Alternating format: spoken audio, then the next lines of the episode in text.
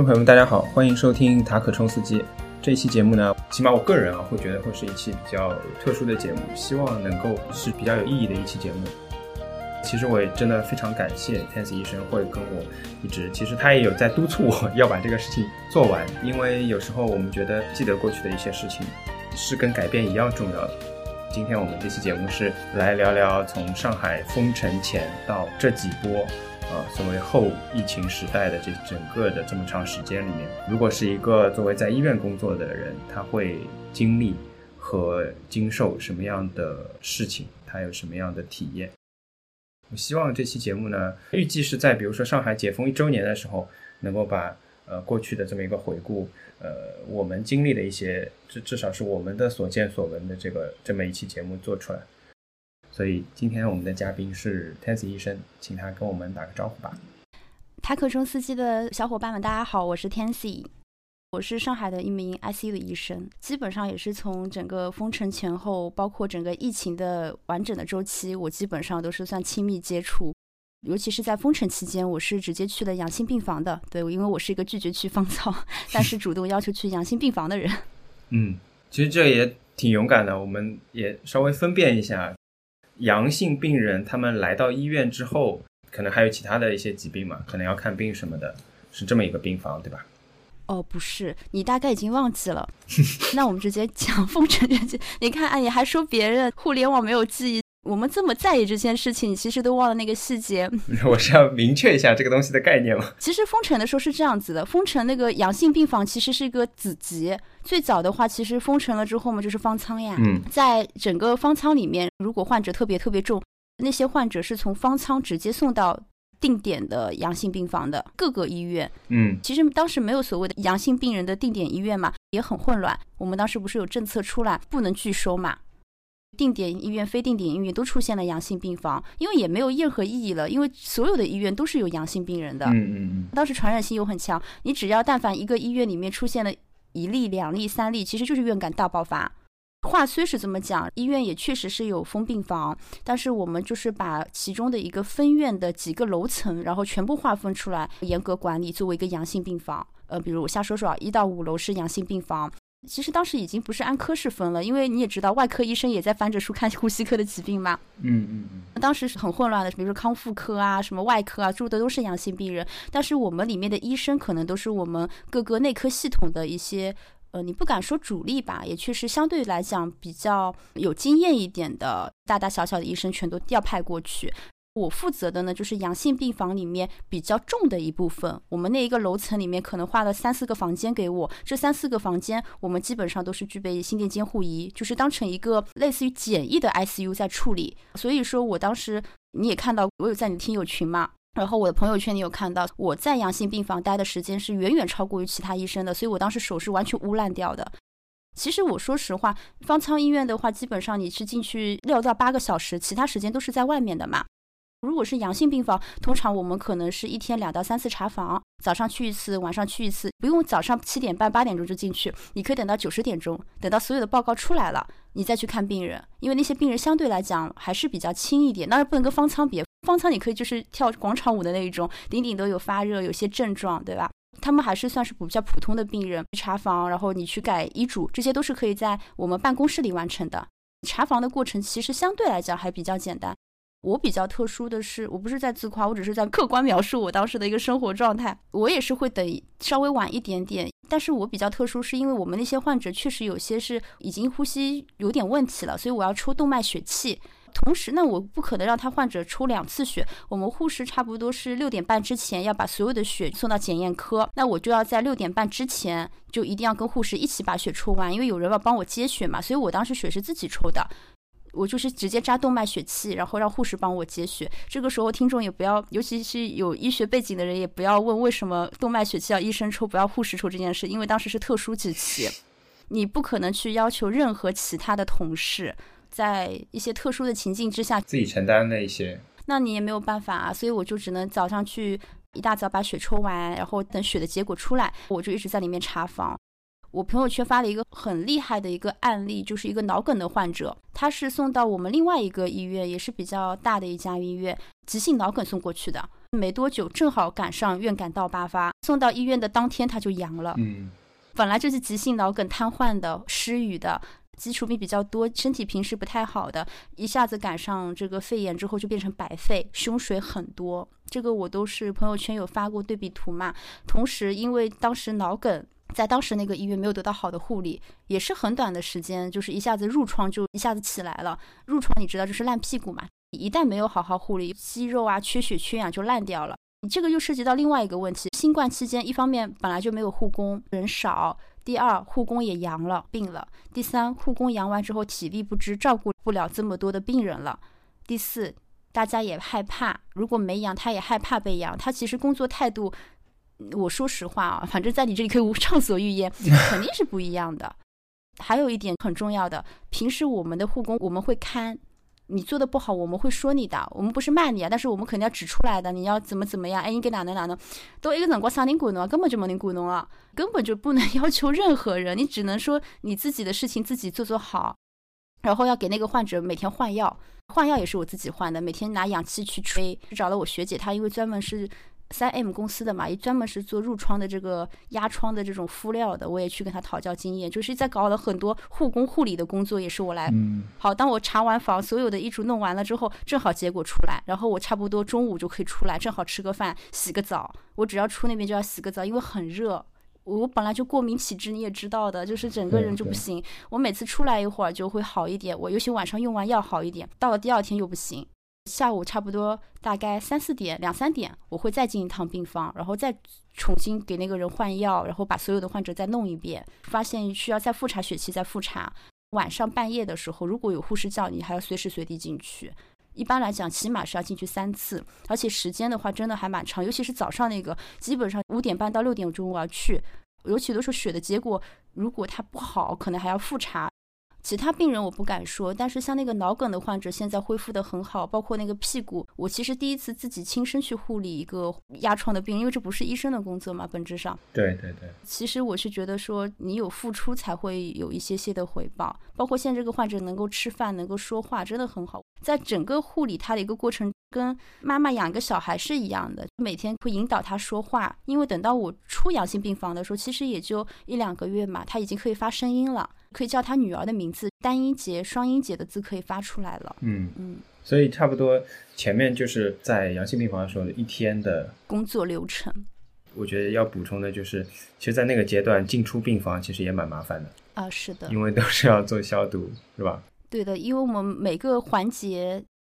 其实那个时候你说规范嘛也规范，不规范嘛也有很多的漏洞。嗯，因为整个世界都是失序的嘛。嗯，我们其实你从理论上讲，我们分三区啊什么的嘛，其实都有。但是你真的是说硬找嘛，其实也是不合理的，因为整个医院其实都是阳的，没有什么绝对安全的地方。嗯，就跟每个小区一样嘛，这个小区今天没有，明天也不代表没有，这你并不能保证外面就是一个。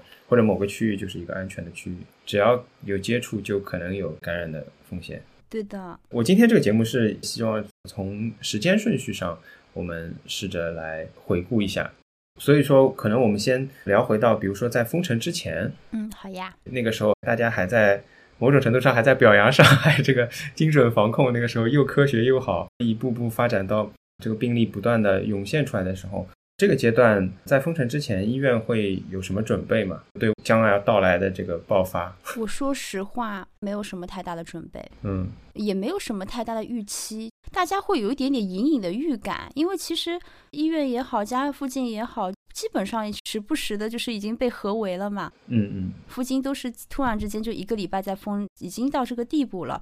所以我们那个时候隐隐的会讨论，但是其实并没有想到真的会封这么久，而且是大面积的整个浦东浦西完全被封起来。嗯嗯嗯，医院也没有任何的准备。嗯，但是物资可能上海的医院应该也还可以吧？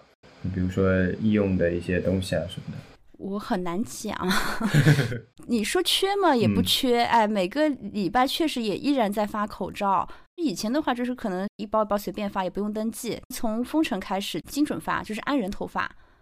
但是问题是你如果真的按照什么八小时换一次外科口罩，也是不够的呀。而且当时按道理来讲，你也不应该用外科口罩了。我们且不要说当时发的 N 九五的口罩，其实也都是国产的那种。你如果脸大一点的话，带子其实是会断掉的。哦，这样的。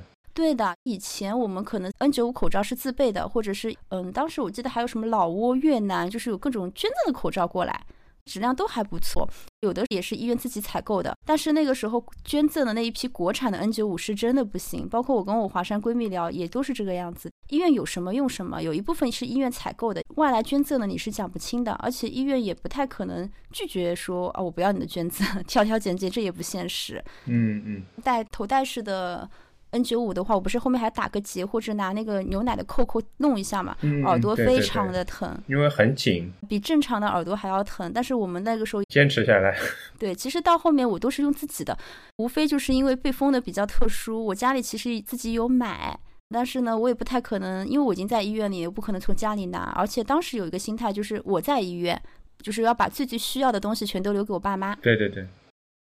所以说，在封城前，因为我们知道那个时候相对来说比较混乱一点，因为一开始又说不会封啊，然后又到会封啊，然后又到封四天啊，这些可能大家回想的话，应该那个时候可能除了医用物资啊，因为刚刚聊的是像口罩啊什么的，嗯，别的东西我觉得可能是会缺的更厉害一点，因为并没有想到会在有一些平时都很容易买到的东西上供应上会有短暂的这个停顿。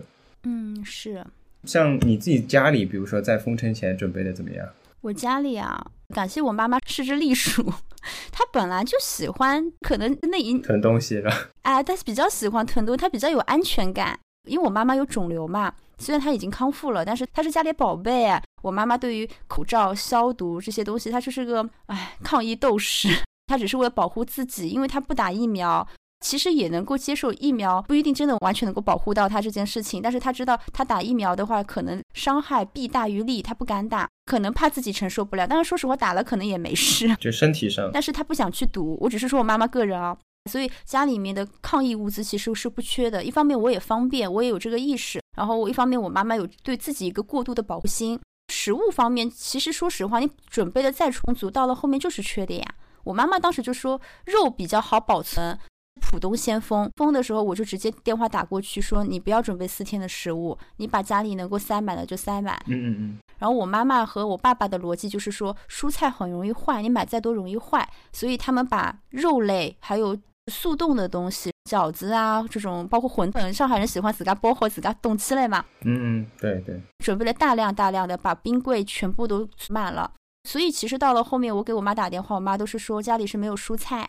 哦，但是我妈也很厉害，她也会团购。嗯，对，她给你打电话，他们可能东西还有，但是医院里是不是食堂可能也比较紧缺了？我们食堂是这样的，有菜吃，但是就是土豆、鸡和鸭，还有那种冻鱼。其实讲穿了还是速冻的东西嘛。还有就是当时捐赠物资都是泡面，就是真的已经食不知味。还要你们自己烧是吧？因为我记得 你还要到医院去烧大锅饭。哎。当时就在医院里面烧大锅饭，我一个平时也不太会做饭但不太会做饭的人，强迫自己做了一个十一个人还是三个人那种大锅饭。这个当然也是属于我们科室的问题，每个人轮班。一方面也确实想改善一下饮食，另外一点呢，我本来也不太想说，但是塔孔冲反正什么都能说。嗯，其实我们食堂还是很贵的，就我们其实平时每次去一趟食堂是给一个餐补。嗯。比如说每个人补贴多少钱，那平均下来其实两个餐补刷一盒盒饭，那相当于这盒盒饭就是免费的，或者是说只要几块钱。嗯。但是你在抗疫期间是所有人都住在医院的，一份盒饭可能要二十几块钱，然后你给我吃土豆和鸡肉，这个本来从经济学角度也不太合理吧？说实话，当时我们是可以出去嘛，确实外面朋友啊也有一些渠道，那我就知道哪里可以去买菜，一次性采购回来就是经济又实惠，相对来讲也比较健康，也比食堂好吃。其实按道理来讲，抗疫期间的食堂应该是免费的，但是在封城的初期，它反而还相当于变相溢价嘛。嗯，对，他也跟你说，我也得出去买高价菜。对我们也是高价菜。也只能说大家正好都在医院，大家一起烧烧，也是把不管是成本还是质量都能更好一点，成本也下去了，吃的东西也好一点。对我不是一个这么逆来顺受的人，在当时的一个情境之下，包括我们有很多不公的事情，那种坐地起价发国难财的人，我们能做的事情其实真的很有限。我这个时候特别明谢一位不会听我播客的朋友，他是他们小区的志愿者，嗯，借着帮小区的老年人配药的一个名头可以出来，但是他是跨区的，嗯嗯嗯，谢谢他善意给我送了西瓜啊，还有很多水果、冰淇淋，改善了当时，嗯，那都是奢侈品了，对，都是奢侈品。我记得你在这中间还有稍微回家一下，但是就没有交通工具回去上班了啊。当时是这样子的，是我自己一个个人的很惨痛经历。但是这个事情呢，讲出来其实也是不合理的。封城之前应该是三月底。当时是我们自发的，科室里面医生护士就留在医院里上班，连轴转三班倒，已经是自我防护。当做我们医院里面陆陆续续开始有阳，当时是分院开始有阳，但是我们总院这边还没有阳。我们两个医院之间，不要说医务人员了，护工啊这种后勤都是两边跑的，迟早会阳到这边。嗯，整个上海来讲，各大医院其实院感已经爆发了，那迟早会火烧到我们这边来。还有一点，当时医务人员只要回家，动不动就被封在家里面，因为小区在封。你不知道什么时候解封，也不知道什么时候封，就没有人上班了。嗯，所以是出于这样子的一个原因和大环境影响，我们那段时间是科室自发的，医生和护士已经不回家了。巧是巧在什么？当时我是跟一个护工一起睡，我们晚上睡觉也不会戴口罩嘛。我们是每天做核酸，结果第二天起来那个护工就阳了。嗯，然后我是在这样一个情况之下回的家。那你也胆子挺大的。尴尬吧？这个是我主动回家的吗？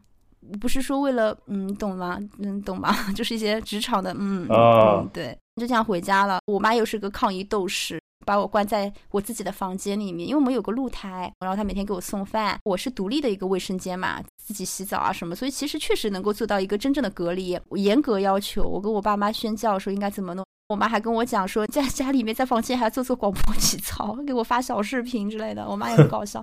大概在家里待了四天。确实是没阳，我每天做抗原嘛。那时候家里最不缺就是抗原了，不是小区每天发嘛。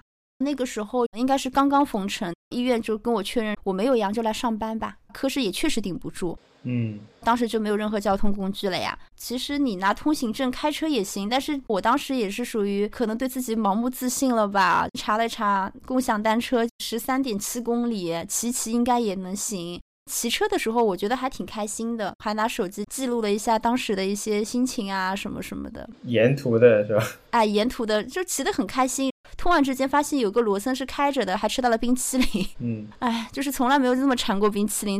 人在那个时候，你的一些物欲就是变得很奇怪，也挺开心的。那种开心你也知道是很浮于表面的，但是你起码有这么一个。短暂的出口，而且我其实说实话，我本质上也不是很想被封在家里面。封在家里面，你能干嘛呢？我们又不能居家办公。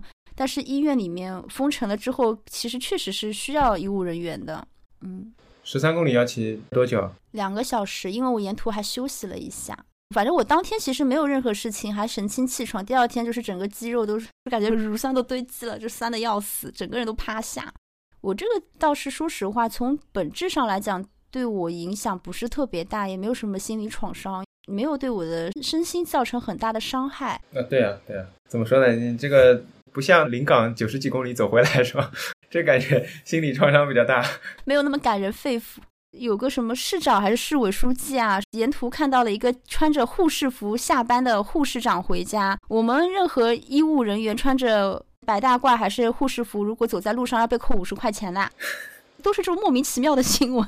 而且那个小区也挺好的，他穿着护士服回家，还勇敢的接纳了他。我当时小区回家的时候，其实我出去没有人管的，哪怕封城，嗯嗯，就是不回来，哎，你只要不要回来就可以了，嗯，就不准回来。他们就是这种只出不进型的，对。他管你是怎么样去哪里呢？无所谓的，你死在外面也没有管你。但是当我回家的时候，我好几次其实，在封城之前回家都已经遇到阻碍了。嗯，就是你要费很多的口舌。嗯嗯。像我医院，不管怎么说，我睡在科室里面，其实大家都是嗯，还是比较有共识的嘛。大家反而鼓励这样的行为，因为说实话，为了上班，为了病人。但是我很多的学妹，像比如说有些是地段医院，那个学妹我印象很深，她就是跟我们打电话，就在小群里面哭嘛。他们地段医院呀，怎么可能就什么有个病病房让你睡觉啊什么的？小区也不让他回去，而且讲的很难听。我们规培当时是做核酸检测嘛，也是的，就不让他们回去。后来我们医院这方面真的还不错，给他们提供了一个，其实也确实空着，把病房全都辟出来做宿舍。我觉得这方面我们医院其实人性化确实是还不错的。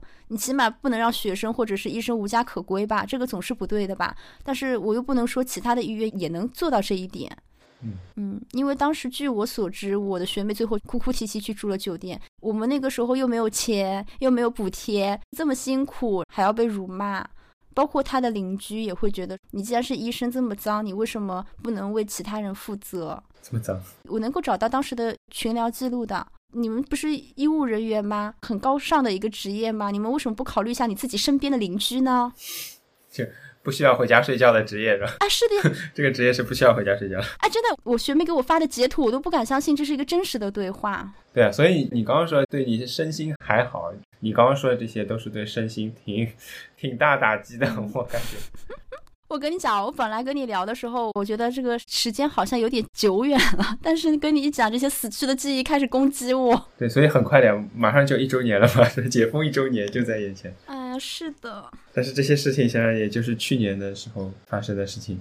回到医院呢，因为我知道你们还有，虽然人在阳性病房，但是你们自己不能够感染的这个要求。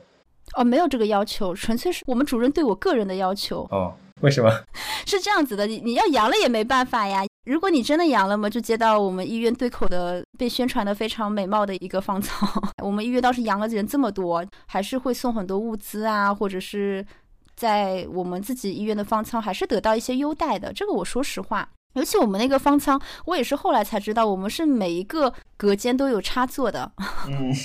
睡的也是席梦思，然后我还说啊这么贵啊，说后来对啊，后来结束了之后我们全部一把火烧掉了呀。哎，我们主任是觉得说你不能阳，因为你是代表 ICU 出去的，你防护一定要很到位。如果你阳了之后，没有人会同情你、可怜你，只会嘲笑你，觉得你防护不到位。因为这个就涉及到人性，你知道吗？嗯，我不是说每个人都是这样，也不是说每个主任或者医院是这样子的，有点那种虎妈式教育是吗？他人设就是这样子，人设不倒，对你们的要求比较严格。嗯，但是这个也由不得我呀。嗯，说实话，我确实在那个过程中没有阳，我也确实是真的是属于亲密接触了吧，也确实没有阳，只是烂掉而已。那个时候其实比较折磨的，说实话，倒是不怕阳。我不知道为什么，就觉得其实你真的每一步到位的话，我觉得还好。我们整个病区整一层楼其实没有一个医护人员阳的。因为当时跟护士都还蛮团结的，每次有一个人要出门，我们不是里面先给我消杀一下嘛？每一个人都非常的认真，然后每一步都很到位。我说实话，为什么我手会烂掉？因为我里面不是穿了防护服嘛，手套戴两层，防护服跟手套之间容易松开嘛。你只用五分钟是不会松开的，但是因为我待的时间太长，我要动的，所以说我是拿那种玻璃胶带会给它扎得很紧。哦，扎的非常非常的严实，就是为了保护自己不要阳倒了之后，你说其实还要科室再派一个兵过来。哎，是是，所以呢，你们在里面接触的这些阳性病房的病人，他们的心理情况、情绪都稳定吗？我说实话，我觉得有一点可能是因为我在病房待的时间长，嗯，我还是会跟他们化疗的，所以我管的那几批病人一批批出去都还蛮稳定的。说话治疗是吧？你这个化疗。哎，对，说话治疗。你查房你干嘛呢？你其实我在等报告时候，我也没事情做呀。嗯嗯。查房的时候还是会跟他们多说一点，也是希望他们能够得到一些心理上的抚慰，因为他们也只能跟病人说话。嗯。然后我印象很深的是一个老太太，就是那种鳏寡孤独，他年轻的时候守寡，然后中年的时候是失独。他为什么会感染？其实讲穿了就是防护不到位，他不懂，他纯粹就是不知道怎么做抗原。拿着那个居委会发的抗原去找他对面的邻居，你教我怎么做抗原，结果两个人也不戴口罩，教他怎么做，做完之后他就阳了，啊，非常离谱。他这一阳嘛，就直接大白费了呀。那个时候也没什么事情做，他文化程度也确实比较低，就每天看天空。嗯，我们就会发生那种《俗女养成记》里那种对话：陈嘉玲，今天天空好蓝啊！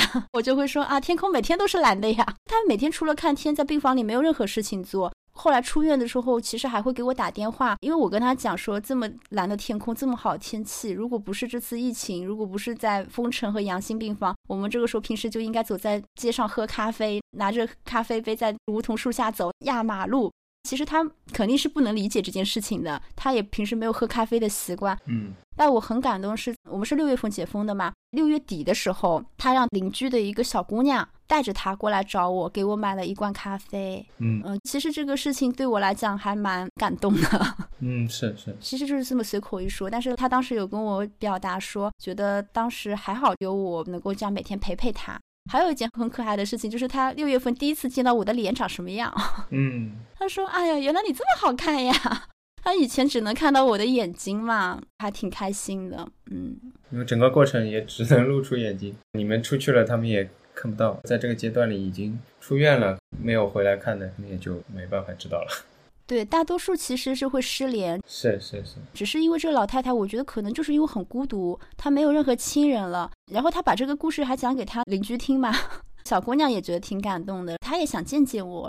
跟我开玩笑，没有想到经历了这么多倾城之恋一样的一种时代背景之下，哦，你跟这个老太太还是第一次见面呢。所以你除了前面你说的那次在封城前回家，然后从家里出来之后，整个两个月都在医院里。嗯，对的，我两个月都没有回过家，而且我甚至于基本上只能在阳性病房给我画的那个宿舍区待着。嗯，那这两个月就相当于每天都上班，是吧？也没有什么双休日什么的。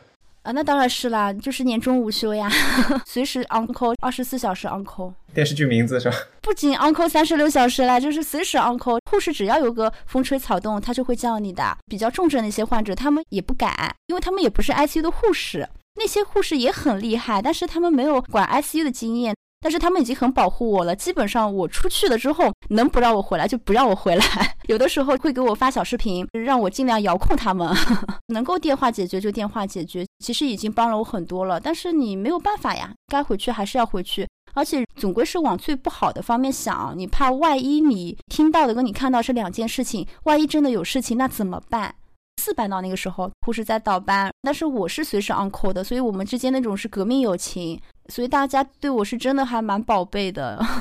如果说这样连续上两个月之后有补休吗？我有点不太记得了，补了几天吧。因为封城之后嘛，忽如一夜春风来的新一波的患者来了嘛，被压的那些患者就过来了呀。可能之前有挺多没有办法看病的，对，积压的患者，那个才是我们真正的一个高潮。它跟阳性病房的一种忙碌是完全截然不同的。我说实话，我在那边其实是累，但是你说忙，其实并没有那么忙，因为你就是管这些患者。回到宿舍区之后，你是真正的在休息，只是说会觉得有些心理上的烦躁啊，其他的一些不安。但是我不是属于马不停蹄的在忙所有的患者，不停的收患者、出患者、写病史、改病史这样子。解封之后的这个阶段，那个时候纯粹为了加班，可能不回家，而且是所有人都在加班，你根本就忙到停不下来。那个患者就是床位都很紧张。那这个时候到所谓这个风控的放开还有一段时间，那这个时候医院里的这个防控压力大吗？其实还是挺大的，你不能说 KPI 吧，但是就是会硬指标，就是说你一定要做到怎么样的那你比 KPI 还厉害啊！很吓人的。就这个阶段还是自己也不能感染，然后病人病房里也我再讲一下，这个是属于可能是我们自己的问题，但是医院和科室本身是没有说给你下一个 order 说你不可以养，这个我们不受控，嗯因为它传染力。这个是客观的嘛，嗯，对对对，这个不能控制的嘛。这是属于主任的颜面的问题吧？其实医院是不可能说这个话，而且我说实话，我们领导也挺正常的，院领导自己也阳了呀。我们院领导其实还是属于比较人道的在看待这件事情，医生阳和护士阳真的很正常，他们没有给我们任何的施压。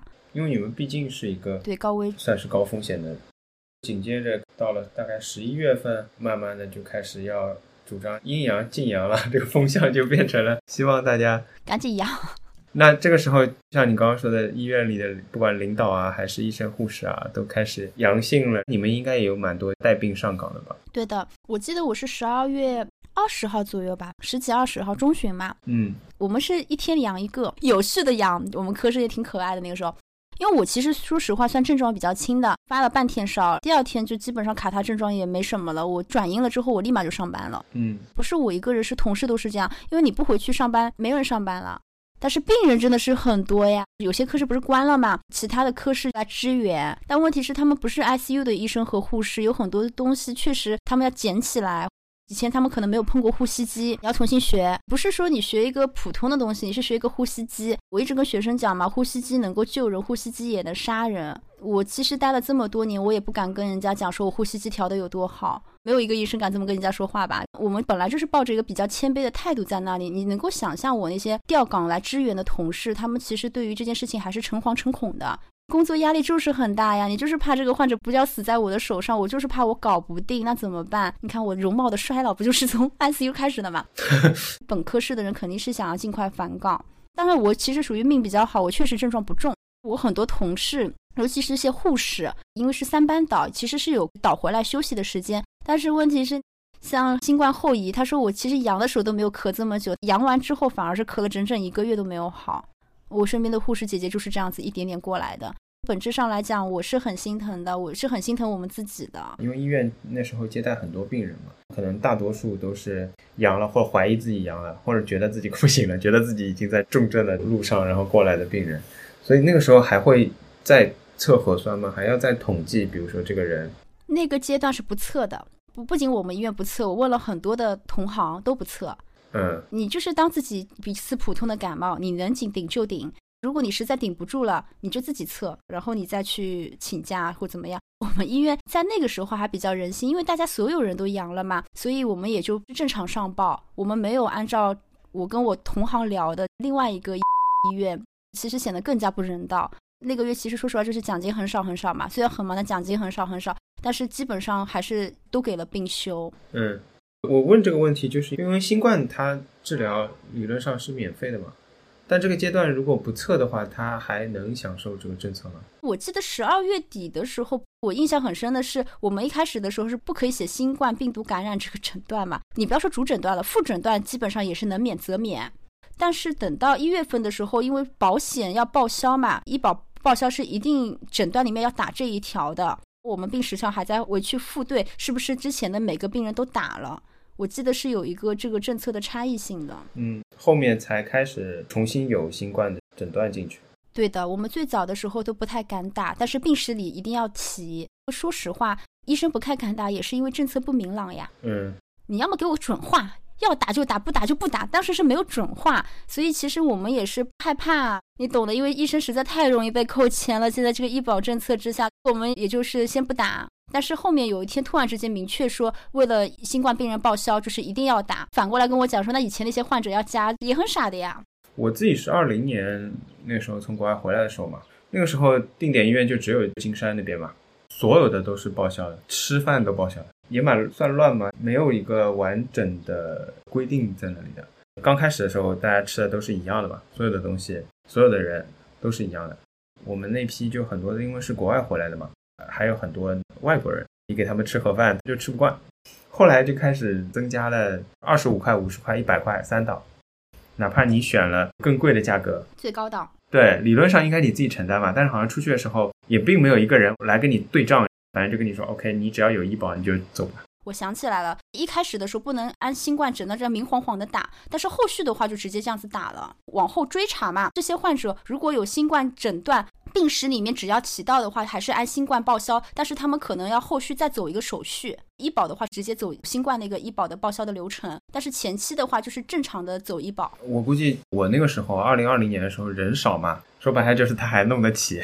如果按照我们那个时候，我医保也没有扣，不是扣医保，他就直接免费嘛。对的，是直接免费的。对，最早最早的政策是这样的嘛，有医保就直接免费，没医保那你全部都要自己出，就除非你有商业保险，那就是另外一码事。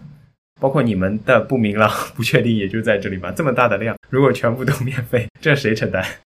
但是后面如果你们再加上嘛，我觉得可能也有些病人不知道。还好可以再结算，我觉得这点其实国家不是说当时那笔账划完就结束了，对老百姓来讲还是比较利好的。问题能解决就好。对，你要知道这个信息就还好，可能有人不知道，鳏寡孤独那种资讯比较闭塞的，可能有些未必会知道。是的。所以呢，说回来，现在啊，现在还统计新冠吗？现在肯定是不统计，但是要上报。嗯，好吧。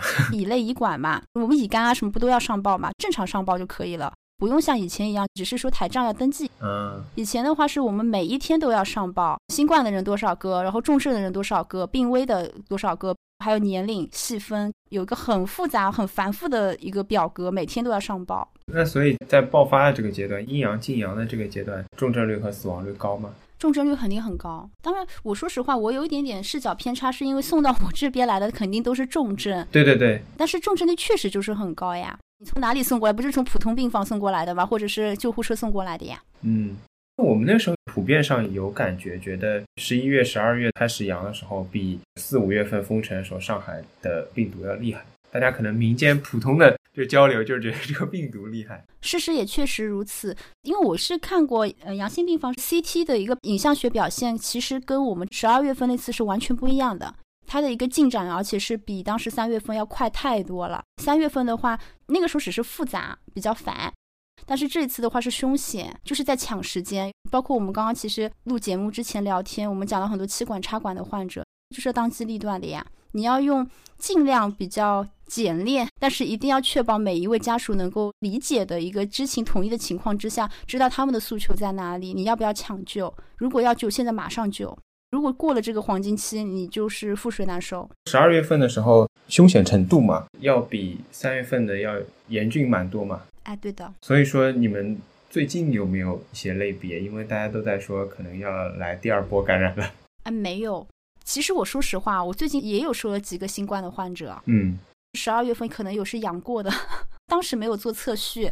其实你也不知道是再阳还是二阳。嗯，手头上两个，到现在已经美好的康复出院了。起码这两例患者其实都不是重症。嗯嗯，哪怕是确实是白肺，但白肺的话不是说一定就是怎么讲呢？因为我们肺泡是空气嘛。X 光和 CT 打过去的话，那不是应该显示黑色嘛？但是当你炎症，比如说百分之七八十，你浸润的时候，那不就变成白色的影子吗？所以叫白肺。哪怕是白肺，你正常的抗感染的话，其实都还可以。基本上这两例都是 XBB，但是没有表现出结膜炎，新闻上看到的那个样子。每个人表现就是不一样的。这两个确实是最新的毒株，但是凶险程度跟十二月份不可同日而语。正常的治疗，哎，然后就好了。但是这两个我们也确实给了批药啊，辉瑞那个。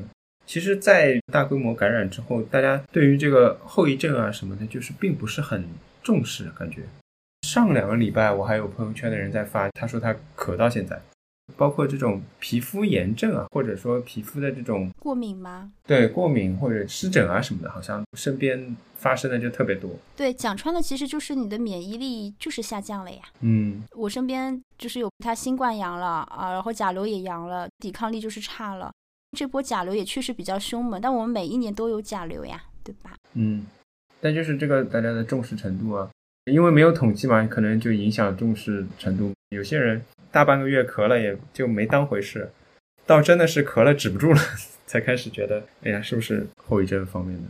但是说实话，这个也只能对症治疗，你及时对症治疗，其实好了也就好了。那因为每个人就是不一样，我们门诊上来看，感染后咳嗽的人真的很多。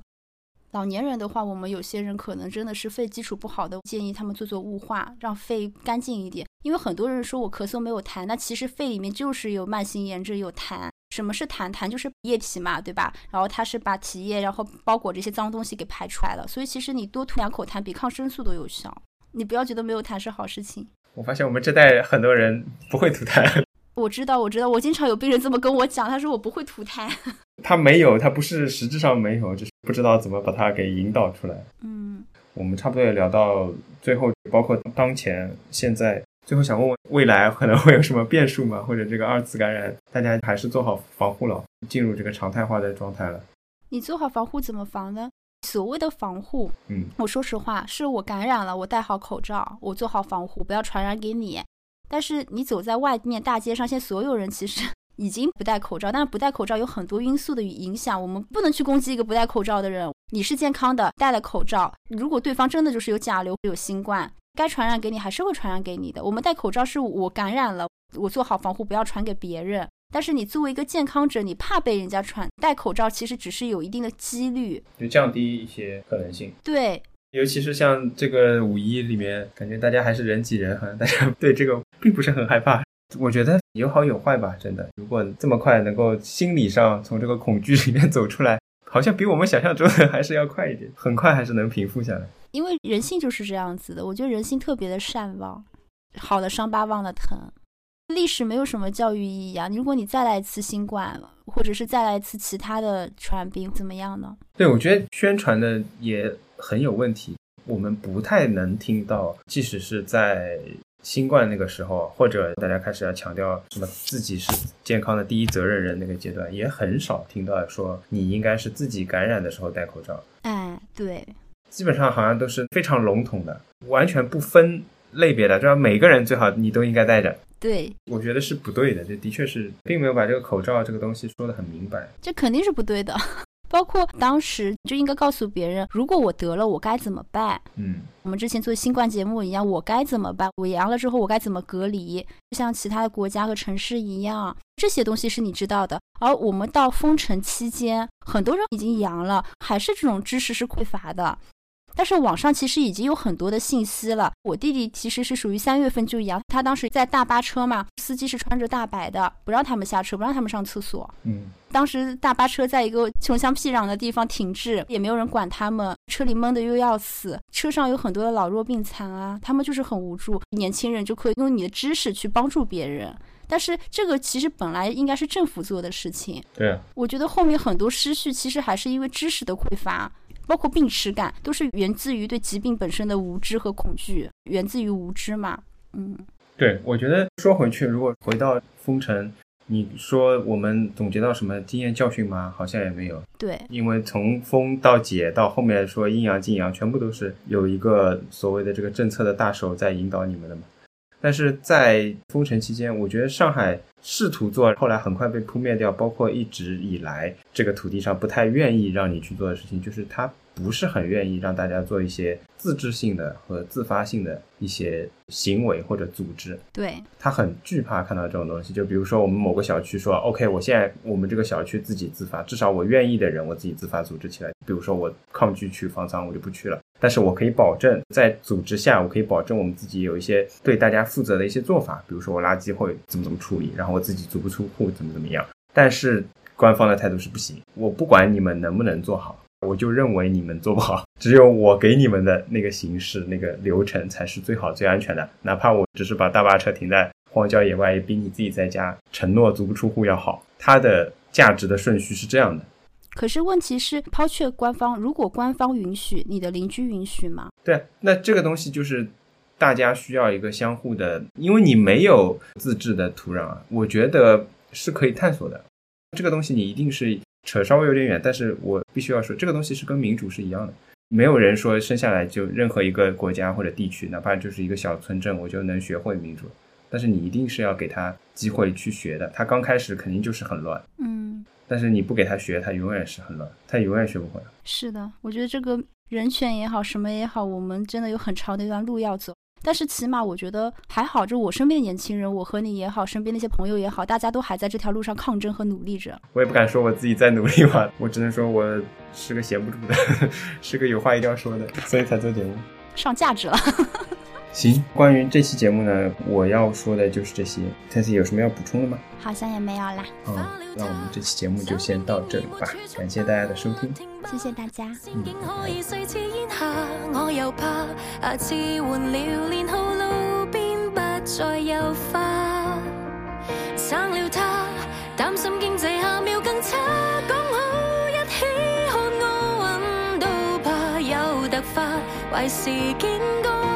着笑话，快乐会不会重来？这刻你再饮。